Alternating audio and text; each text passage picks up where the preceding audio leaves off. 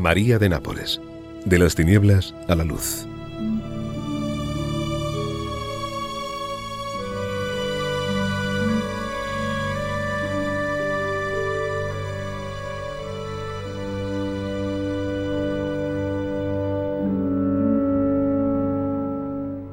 Amigos oyentes, estamos ante un testimonio auténtico, impactante, desgarrador. Un documento extraordinario de conversión. Las cartas escritas por María de Nápoles. María, mujer de gran personalidad y exquisita sensibilidad, que estuvo durante muchos años marcada por una vida de pecado. Ella va a descubrir la fe, el amor de Dios, su infinita misericordia y perdón al entrar en contacto providencial con Radio María Italia. En uno de sus programas, El Hermano, escucha a su presentador, Federico Quaglini. Y a partir de este momento, María comienza a enviarle unas cartas. A través de ellas, vemos cómo evoluciona su alma. María cuenta el terrible esfuerzo que le supone salir del sórdido mundo en el que está sumergida. Describe su terrible enfermedad y cómo asume sus dolores, ya desde la conversión absoluta, y con la convicción y el gozo de que Dios está cerca de ella y la ama. Su última carta escrita al programa El Hermano fue el 26 de septiembre de 1993. La escribió cuatro días antes de morir. En ella nos cuenta su encuentro con Dios a través del dolor. La termina con una bellísima frase que la ternura de Jesús colme vuestros corazones. María fue llamada por Dios el 30 de septiembre de 1993. Tenía 35 años.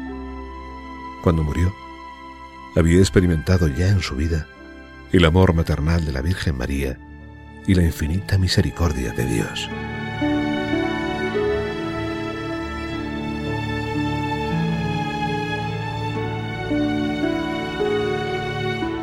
la luz eterna resplandezca sobre aquellos que llevaron a feliz término la peregrinación terrena a través de la fe. Que en esa luz vean a Dios como Él es, que se haga para ellos accesible el rostro de aquel que habita en la luz inaccesible, que les abrace y les penetre la luz de la gloria de Dios. Amén. San Juan Pablo II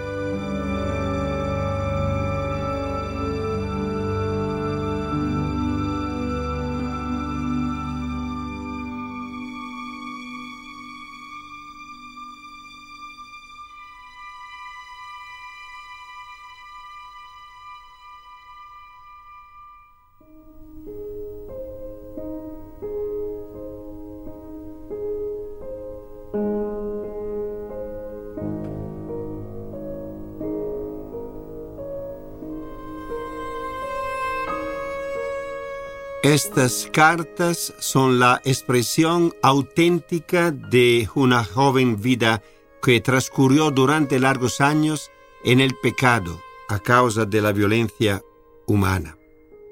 Gracias al encuentro providencial con Radio María, conoció la gran misericordia de Dios, el amor materno de la Santísima Virgen y la aceptación del sufrimiento con el Padre Pío. Teniendo en cuenta los años que han transcurrido y considerando que las personas que protagonizan esta extraordinaria historia murieron, he considerado oportuno dar a conocer las dos primeras cartas completas. Además, podremos escuchar dos cartas inéditas de Lucía, ex compañera y amiga de María de Nápoles, que me llegaron en el mes de agosto de 1996, tres años después de la muerte de María. Radio María ha considerado un deber, respondiendo a las numerosas solicitudes y llegadas a la redacción, mostrar esta extraordinaria conversión, testimonio del don precioso de la fe que libera las criaturas del yugo del sufrimiento, conduciéndolas de nuevo a la luz de Dios. Que María de Nápoles, a quien Dios Padre llamó a su sí el 30 de septiembre de 1993 a la edad de 35 años, nos ayuda en la fe para comprender cuán grande es el valor del sufrimiento. Federico.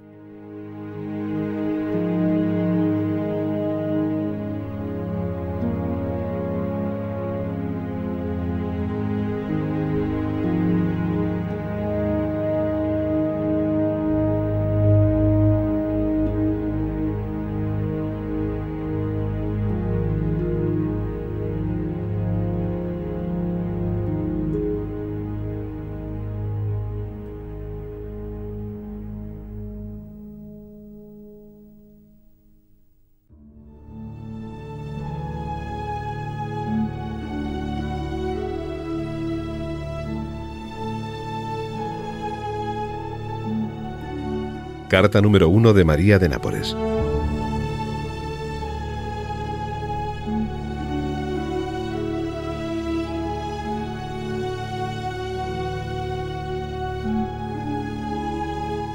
Nápoles, 13 de diciembre de 1992. Querido Federico, amigo de Radio María. Me permito escribirte esta carta porque tengo plena confianza en ti y porque te estimo mucho. Tus transmisiones del sábado por la noche en el hermano me llenan el corazón de serenidad y alegría. Jamás he rezado antes tan bien.